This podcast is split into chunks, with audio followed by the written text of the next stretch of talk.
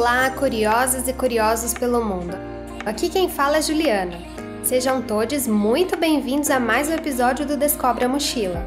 Obrigada por estar aqui comigo mais uma vez na nova temporada desse podcast que é feito com muito amor, não só para ouvir, mas também para falar, para trocar comigo e com os nossos convidados e ressignificar muito a respeito de descobertas viajeiras. Aqui a gente abraça todos os medos, os anseios e a vontade de aprender.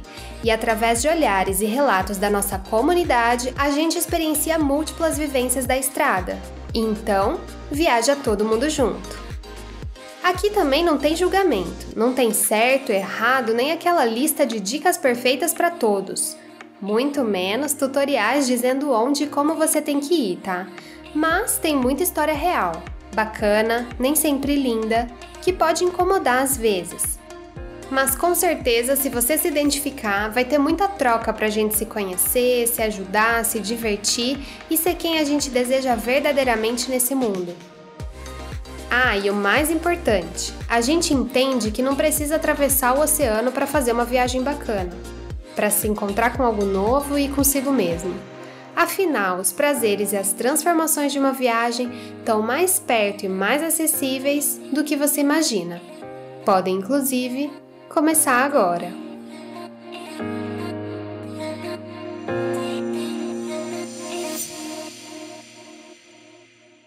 Aos 26 anos, Priscila passava por um período conturbado e cheio de dificuldades na sua vida. Formada em engenharia florestal, ela tinha um emprego estável, mas ela não se via realizada profissionalmente, tampouco pessoalmente. Foi quando ela vislumbrou na possibilidade de estudar fora do Brasil uma guinada nesse momento que ela julgava tão infeliz. É, para mim foi muito mais uma questão de autoconhecimento, tanto que eu conhecia pessoas que já tinham feito um programa parecido e muitos deles haviam já falado, é muito mais acadêmico do que profissional, né? Eles falaram, não é tão fácil encontrar trabalho depois e tudo mais. Mas de todas as formas eu quis tentar isso, porque eu sabia que ter, tipo, muitas, muitas oportunidades lá para meu crescimento, para conhecer pessoas, para conhecer culturas diferentes. E estava nesse processo de aceitar as situações, né? Crescer pessoalmente, me conhecer mais e eu achei que essa viagem seria também uma excelente oportunidade para isso. O mestrado que eu apliquei se chama Sufonama, Engenharia Florestal Sustentável e Manejo de Recursos Naturais. É esse mestrado do Erasmus Plus, que é da Europa. É, até quando eu recebi a oferta, na verdade eles perguntaram: Ah, você, você está em quarto lugar né, colocado para receber a bolsa. Então, se você fica nessa lista de espera, né, você pode até conseguir, né, mas tem que rodar essa lista. E aí eu falei, não, eu quero continuar, eu quero, mesmo que eu não, não receba a bolsa, eu tava pensando, eu quero tentar. E as chances eram muito baixas, porque é difícil uma pessoa abrir mão de uma bolsa, que é uma bolsa muito boa, na verdade. Mas aí, no fim das contas, eles acabaram me chamando. Eu realmente não, não quis desistir em nenhum momento. E eu acho que até isso talvez tenha sido um ponto a mais, né, para eles verem que realmente eu tinha interesse de participar desse programa. Aprovada no processo, a Priscila então fez as suas malas, abriu seu coração e embarcou para a experiência que mudaria totalmente o curso da sua vivência. Eu fui para a Alemanha, a cidade se chama Göttingen, e depois disso eu fui para a Suécia porque são é um ano em cada país. Então eu fui para é, Alnarp, que é uma cidade, um vilarejo, na verdade, não é nem uma cidade. Vilarejo que fica no sul da Suécia. O mestrado ele durou dois anos, né? E no meu caso eu estendi um pouquinho mais, alguns meses, para terminar minha tese. Mas em, em geral durou dois anos, um ano em cada país. Fiz esse mestrado, não exatamente com a intenção de ficar, mas deixar em aberto, assim, ah, se eu gostar do, do país, quem sabe eu tento. E foi assim que eu fiz o meu mestrado inteiro, até o final, na verdade. Priscila relata que viveu experiências incríveis em seu mestrado. O programa ele é muito bem estruturado, diz ela, tanto na Alemanha quanto na Suécia, mesmo sendo sistemas e culturas completamente diferentes. Cada um tem as suas qualidades, como por exemplo a Alemanha, com a sua vertente mais científica, acadêmica e inovadora, já a Suécia com foco mais na indústria, professores simpáticos, engajados e visitas de campo que fazem os alunos colocar a mão na massa. É, eu fiz minha dissertação de mestrado no Nepal, isso foi muito legal. Né? Eu também vi uma nova cultura e expandi meus, minha, meu ponto de vista em relação à engenharia florestal e também a, que eu gosto muito de trabalhar com povos tradicionais e lá no Nepal existem muitos exemplos disso. E eu falei, ah, depois do mestrado, quando eu terminar e apresentar, eu vou ver o que eu vou fazer da minha vida. Foi bem desse jeito. Passar por essa especialização acadêmica trouxe para Priscila a expansão do currículo, mas também da sua mente. O contato com as mais diversas culturas lhe proporcionou enxergar o mundo através de outras perspectivas. Isso lhe deu mais empatia e amor ao próximo. Trata-se de uma imersão em que você vive 100% dedicado ao seu propósito e cresce junto com esses companheiros que acabam se tornando a sua família, nas alegrias e nos perrengues de experienciar algo novo. E claro que eu admirei a Suécia desde o começo, né? Eu acho que é um país incrível, é muito tecnológico e muito avançado em diversas formas. E o meu curso de engenharia florestal lá é um dos melhores da Europa.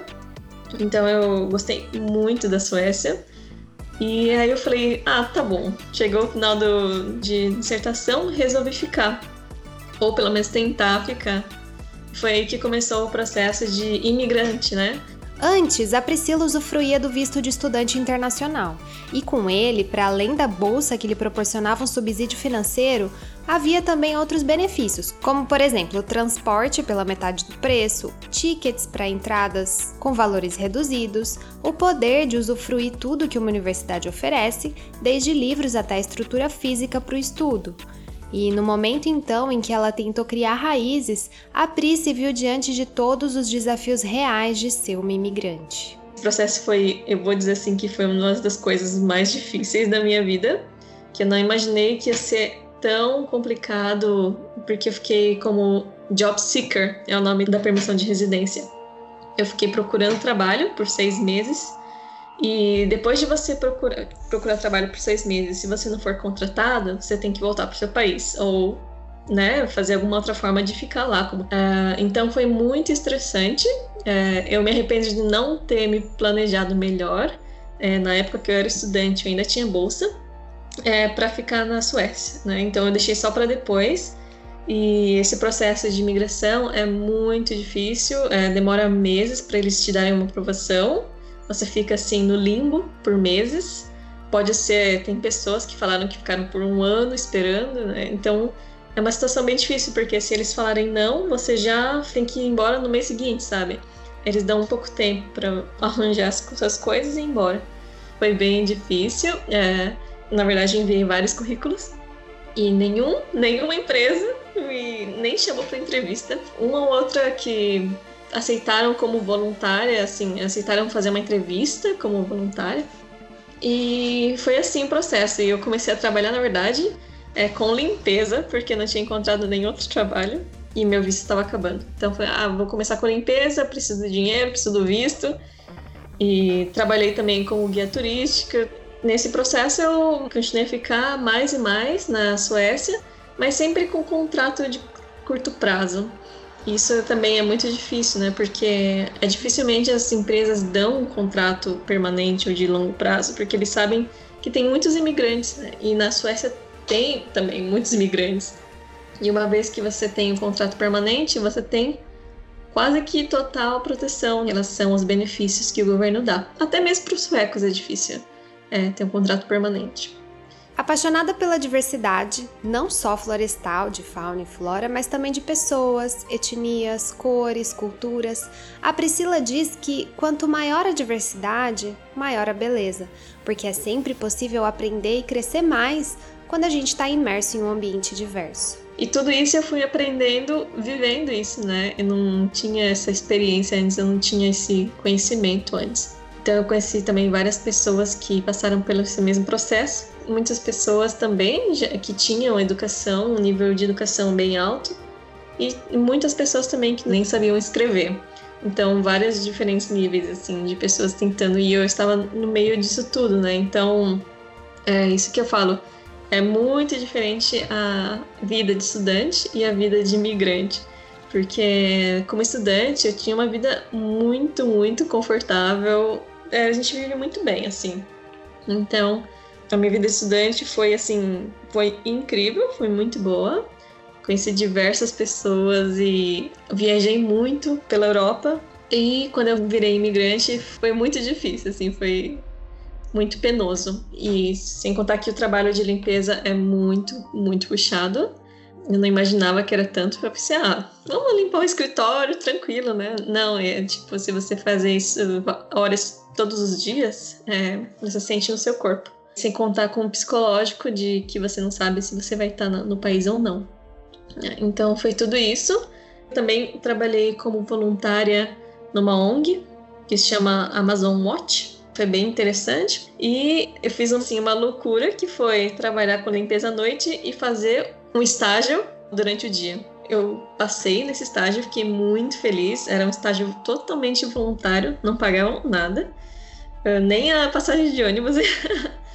Mas eu falei, não, eu vou, eu quero muito fazer esse estágio, trabalhar com limpeza à noite, pagar as contas com essa, esse trabalho. E foi isso que eu fiz é, por seis meses. E quando eu estava no final do estágio e não tinha, não tinha perspectivas para nada, assim, né? Eu via todos os meus colegas estagiários indo embora. Foi um momento que eu desisti de ficar na Suécia, porque é realmente, como eu falei, foi muito penoso esse processo. E na época eu tinha, já tinha o meu parceiro, né, que ele é da Noruega. E mesmo com tudo isso, eu resolvi desistir e abrir mão da empresa de limpeza e tudo mais. Quem sabe voltar para o Brasil, né? Eu tava, ah, vou voltar para o Brasil. Já tentei o que eu tinha que tentar. Isso foi três anos depois de eu ter viajado para a Europa, né? É, então foi nesse momento que eu decidi não, não quero mais ficar nessa situação, não quero ficar por qualquer custo, né? É isso que eu pensei. Não quero ficar num outro país por qualquer custo, se eu já tentei de tudo e não deu certo. Foi muito engraçado que na semana seguinte a minha chefe ofereceu uma oportunidade de trabalho aqui na Suécia. E foi dessa forma eu tô aqui até hoje. então, assim, foi uma, uma experiência incrível. É... é... claro que eu não recomendo, tipo, a gente, né, se, sei lá, ir até o último, a última gota do seu esforço. Mas é, não tenho o que reclamar, tipo, que eu me arrependi de alguma coisa que eu fiz, não, porque acho que tudo, tudo valeu muito a pena e tenho aprendido muito sobre isso, né?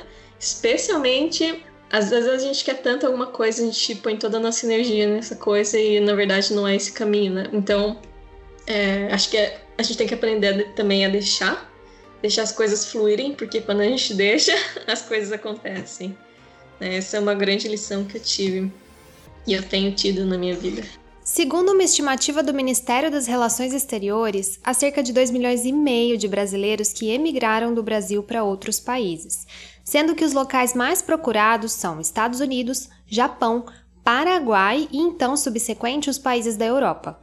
Decidir tentar a vida em outro lugar tem as suas vantagens, desde ganhar em outra moeda, ter mais recursos de saúde, educação e segurança, quem sabe, mas em contrapartida a gente não pode romantizar que o processo de se estabelecer em outra cultura é um caminho fácil. É, eu acho que é bem importante as pessoas entenderem isso, né? Quando elas pensarem em ir para fora, que essa vida é muito diferente. A vida de, de procurar uma forma de viver em outro país e ainda não podendo falar tão bem a língua, o idioma é muito difícil. Quando você fizer entrevistas, esse tipo de coisa, é, você sabe que você vai estar competindo com pessoas que são nativas e que falam fluentemente o idioma, né? Então é muito difícil competir. O clima dos países nórdicos pode ser um grande desafio para os estrangeiros, principalmente para a gente aqui do Brasil, né? Geralmente, de novembro até o início de março, as temperaturas ficam abaixo de zero e com neve. Outra barreira é o custo de vida, que em alguns países, como a Suécia, é considerado bem alto. Mas a gente não pode negar também que as vantagens pesam significativamente quando a balança é sobre a qualidade de vida. Nesse caso, a gente pode ressaltar a pontualidade dos transportes, a gentileza dos suecos, o sistema de saúde, que ainda não inteiramente gratuito como o nosso SUS, é considerado um dos mais eficientes do mundo. E por fim, claro, a segurança. Sim, as coisas são muito caras comparado a outros países e existem muitas taxas, né? a gente pode chegar até a pagar 50% do nosso salário, dependendo da, de, da situação. Né?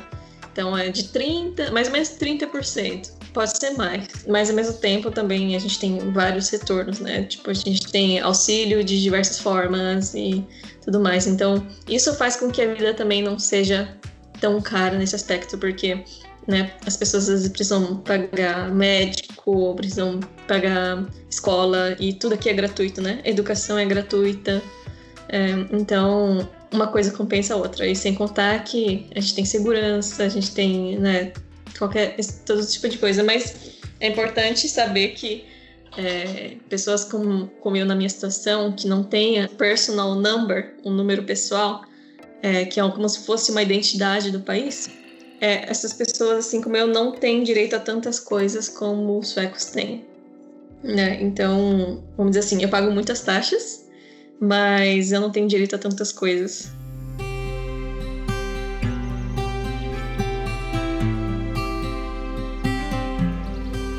Atualmente, a Priscila permanece realizada em seu trabalho na Suécia e pouco a pouco ela se dedica à vida empreendedora, muito motivada por essa experiência de aprendizados que ela passou ao longo desses anos, buscando inspirar mais pessoas que desejam trilhar os caminhos do autoconhecimento. E ela traz pra gente as principais lições que tirou de todo esse processo, para quem deseja viver em outro país ou, quem sabe, você, que sonha viver uma experiência internacional e julga ainda muito distante da sua realidade. Continuo nesse trabalho, muito feliz, trabalhando na minha área, numa ONG que ajuda países em desenvolvimento. Então, estou muito, muito feliz com essa oportunidade. E é uma ONG internacional que a gente não precisa falar o idioma sueco, a gente fala inglês. e, claro, estou aprendendo o idioma. Eu sou uma exceção, vamos dizer assim, né? Que eu ainda não falo idioma eu acabei de me formar, então muitas das pessoas lá, como em diversas ONGs, eles têm muita experiência profissional. Né? Então, também por isso eu, eu, sou muito grata pela essa oportunidade. E a minha ideia agora é, com o tempo, ir me mudando pouco a pouco para viver com meu parceiro, né? Que ele é norueguês. E, e a gente está construindo nossa própria empresa juntos também. que se chama Joyful Solutions e a gente trabalha com bem-estar e cuidado com o meio ambiente. Na verdade, acho que nunca pensei em montar uma empresa, então com certeza veio daqui, do processo de crescimento daqui, é, de entender também como a gente pode contribuir né, de uma forma melhor, uma forma que a gente realmente deseja. Tem um cara que eu gosto muito que se chama Harv Eker, e ele fala assim: não acredite em nada do que eu falo. Porque o que eu falo é da minha própria experiência, né? Então, depende muito da situação da pessoa. Mas para mim, o que funcionou mesmo e que tem funcionado a minha vida inteira é que se você quer ir para fora, é, uma das melhores formas é você ir como estudante, né? Com uma bolsa que você aplica e muitas pessoas não aplicam porque elas têm receio de não passarem já, ela já tá em receio do começo de não passarem. Tanto que essa bolsa que eu consegui, provavelmente eu fui a única, uma das únicas brasileiras que, que aplicaram, né? Porque eu fui a única brasileira que estava lá nesse programa, né? Tinha várias pessoas de outros países, tinha mais de duas pessoas do mesmo país e tudo, mas eu fui a única que foi do Brasil. Erasmus Mundus é um programa de cooperação internacional estudantil que oferece bolsas integrais de mestrado de dois anos na Europa. Em 2014, esse programa completou então 10 anos de existência e foi aí que ele passou a ser chamado de Erasmus Plus. Essa mudança está atrelada a uma significativa expansão que unificou diversos tipos de financiamento em um só projeto. Com um orçamento de quase 15 bilhões de euros, a ideia vai muito além de ampliação do número de bolsistas. Esse projeto ele é arrojado e o seu principal objetivo é promover uma mudança socioeconômica na sociedade europeia e, por consequência, em todos os países participantes, graças a esse forte investimento em educação. As bolsas podem ser concedidas para graduação sanduíche, pós-graduação e ainda pós-doutorado. E vale ressaltar que o programa também oferece bolsas para servidores que atuam no ramo da educação, sejam eles funcionários administrativos ou outros, que estejam interessados em trocar conhecimento e experiência sobre o assunto. Todos esses dados foram extraídos do estudarfora.org e eu deixarei mais detalhes sobre isso no fim desse episódio. As pessoas têm é, receio de tentar, em primeiro lugar, Acho que elas têm que tentar e. Ah, meu inglês não é muito bom? Tenta de todas as formas. Ah, meu currículo não é bom? Não, tem que tentar, porque tem tantos programas que são subutilizados. Programas internacionais, né? No Japão, né? Que eu já estava tentando para o Japão, para a Europa em geral, para vários países. Eles têm essa cota para oferecer para os países em desenvolvimento. Então, é, isso é uma coisa é, que eu realmente recomendo. Claro, investindo em inglês, né? Porque é muito importante para qualquer tipo de programa que você queira para fora. E eu também recomendo, assim, se você quer vir como um imigrante para tentar a vida aqui, que você faça muita pesquisa antes e se prepare muito bem, tenha uma ótima é, economia guardada, porque podem acontecer coisas, né? Você vai precisar gastar com, com serviços de imigração, vai precisar gastar com isso, com aquilo. Entender que é um processo muitas vezes muito solitário, né? Que você vai chegar no país, não conhece ninguém, e você tem que entender todo o sistema por conta própria, né? Então, essa é uma das formas mais difíceis de se tentar. Outra seria as pessoas que vêm casadas, esse tipo de coisa, é bem mais tranquilo, mas no aspecto de se inserir no mercado pode ser muito mais difícil, porque você como, é como que cai de paraquedas numa cultura nova, né? É, então você tem que, tipo, aprender e ralar na língua e, e idioma, entender como, né, vai, você vai talvez ter que se submeter a diversos trabalhos diferentes se você precisar dessa, desse dinheiro. Porque no começo realmente é a gente competindo com pessoas que são daqui, né? Ou que têm bastante experiência. Em cada lugar, em cada país, a gente acaba mantendo um pouquinho do nosso coração. E isso faz a gente se sentir como um cidadão do mundo. São palavras da Priscila. As pessoas que querem vir para cá, né, para, por exemplo, esses países nórdicos, é, e para a Europa em geral, é, que saibam que as pessoas têm uma cultura muito diferente aqui, né? Tem, elas são mais fechadas, é, com só com o tempo que elas se abrem, enfim. E as relações, assim, são mais difíceis de serem estabelecidas, né? Então, muitas vezes a gente acaba se, se envolvendo mais com pessoas internacionais do que pessoas do próprio país, né? Por causa disso, dessas barreiras culturais, barreiras, enfim, em geral. E também pela quantidade de imigrantes que existem aqui, tem muitos imigrantes de diversos países. É, então acho que acaba existindo uma barreira ainda mais forte, né? E o idioma, sem contar o idioma. Então, é, também eu recomendo que as pessoas levem isso em consideração caso elas queiram se mudar ou queiram, né, ficar aqui por algum motivo porque não é tão fácil, né? Ficar muitas vezes você pode se sentir sozinho, pode se sentir completamente, sabe, isolado, mas também é, com o tempo você acaba conhecendo pessoas, você acaba se adaptando a essa cultura, né? Que não é tão calorosa, não é como no Brasil. Uh, e assim, você acaba entendendo também como que é, funciona a cabeça das pessoas aqui. Vale ressaltar que outra maneira de imigrar, nesse caso com todos os benefícios que o país oferece, é conseguir um emprego ainda morando no Brasil, em cargos de alta demanda, como os da área da tecnologia, por exemplo, TI. A gente falou um pouco a respeito dessa profissão no episódio sobre a vulnerabilidade há algumas semanas atrás. E nesse caso, a empresa se responsabiliza por todas as burocracias da sua imigração. Sempre vale a pena também é, visitar o país e antes e conhecer como que é, entender né, sobre a cultura, é, até tomar uma decisão realmente de ficar, de, de morar, né? Porque é uma coisa, é, é muito diferente a gente visitar, é muito diferente a gente ser estudante, é muito diferente a gente ser imigrante. Então, é basicamente isso que eu tenho para recomendar.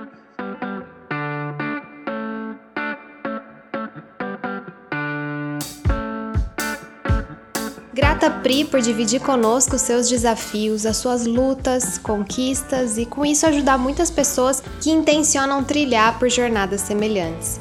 Eu desejo ainda mais encontros consigo mesma, crescimento pessoal e que, alcançando seus objetivos, você leve esses conhecimentos ainda mais longe. Às vezes a gente quer tanto uma segurança, né, uma garantia de coisas e na verdade muitas coisas na nossa vida não são garantia, na verdade, né?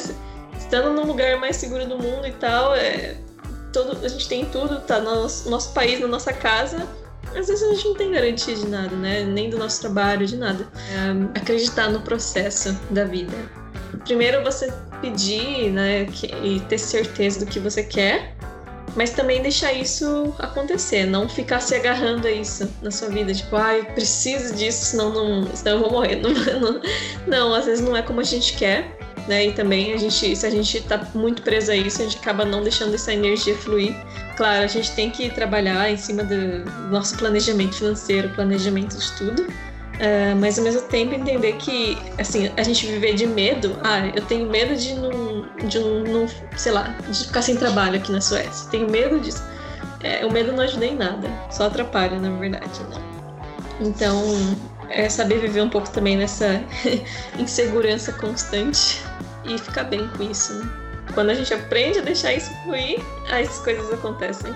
Obrigada a você que topou embarcar nessa viagem comigo. A sua companhia é fundamental para a nossa estrada ser ainda mais rica. Todos os links que eu utilizei para a produção dessa narrativa, inclusive um guia de como morar na Suécia, retirado do site Eurodicas, estão disponíveis lá na descrição do episódio em descobreamochila.com. Através do arroba Joyful Solutions, você encontra a nossa convidada a qualquer momento e através do nosso Instagram, arroba você também pode trocar comigo, deixar suas críticas, as suas sugestões que são muito importantes para mim. Até a nossa próxima viagem, desbravando lugares, culturas, a si mesmo e, claro, sem pressa.